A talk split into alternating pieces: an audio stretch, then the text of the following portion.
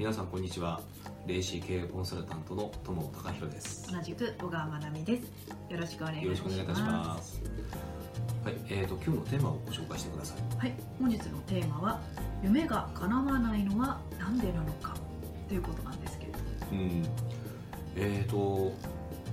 これご覧いただいてるあのまああなたにはですね夢ってありますでしょうかね？あの様々な夢があるかと思います。はい。うん、あの本当ね、まあ、例えば、えー、と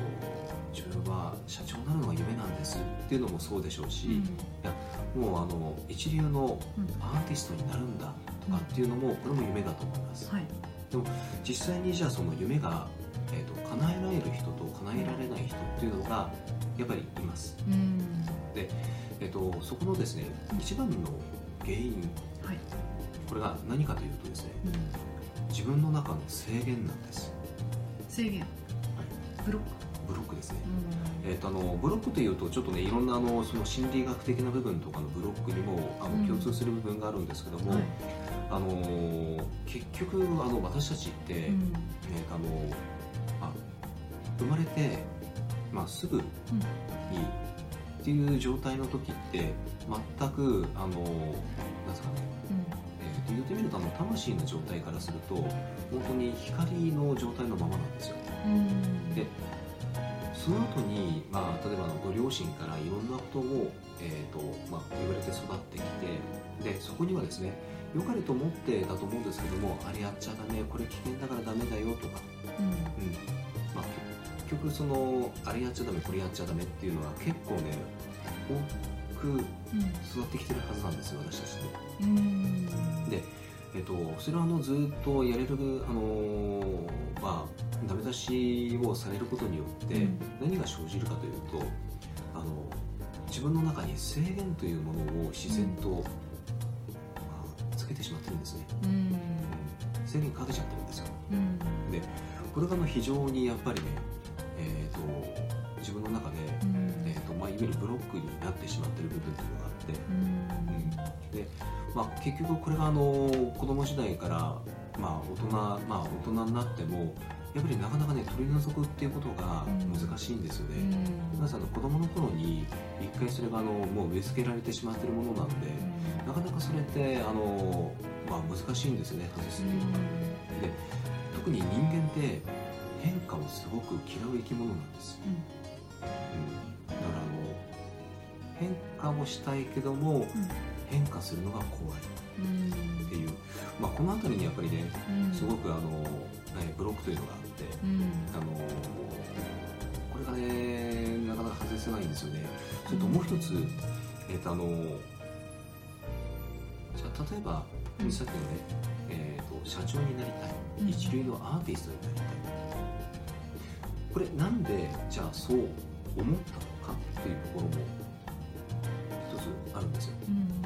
本当にそれが自分にとってあなたにとって叶えたい夢なのかどうか。ここなんです。よで本当にそれって叶えたいことなの？っ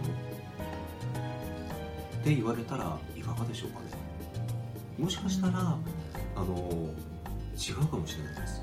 でこれよくあるのがですね例えば、えー、と自分は将来あの高級車に乗りたいんだと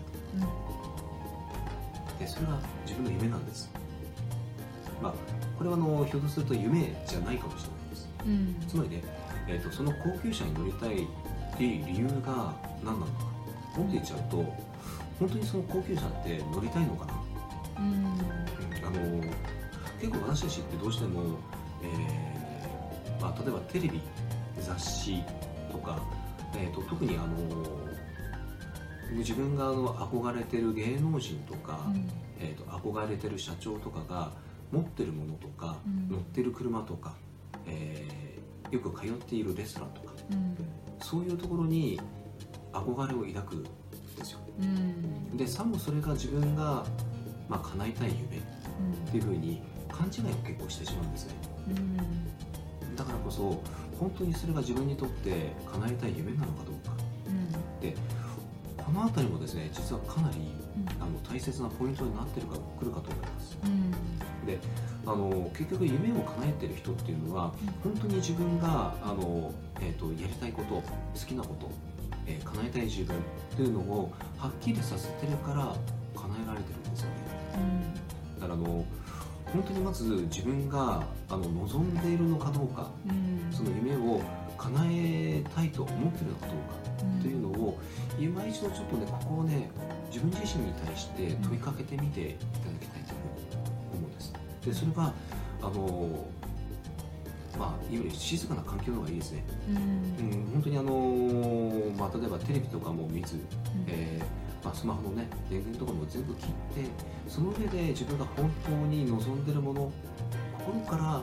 魂の底から望んでるものは何かっていうそれをやっぱりねまず知ることが大切だと思います、うん、なので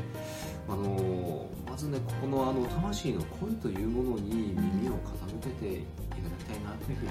あの思います、はい、はい、本日のテーマは以上です。ありがとうございました。ありがとうございました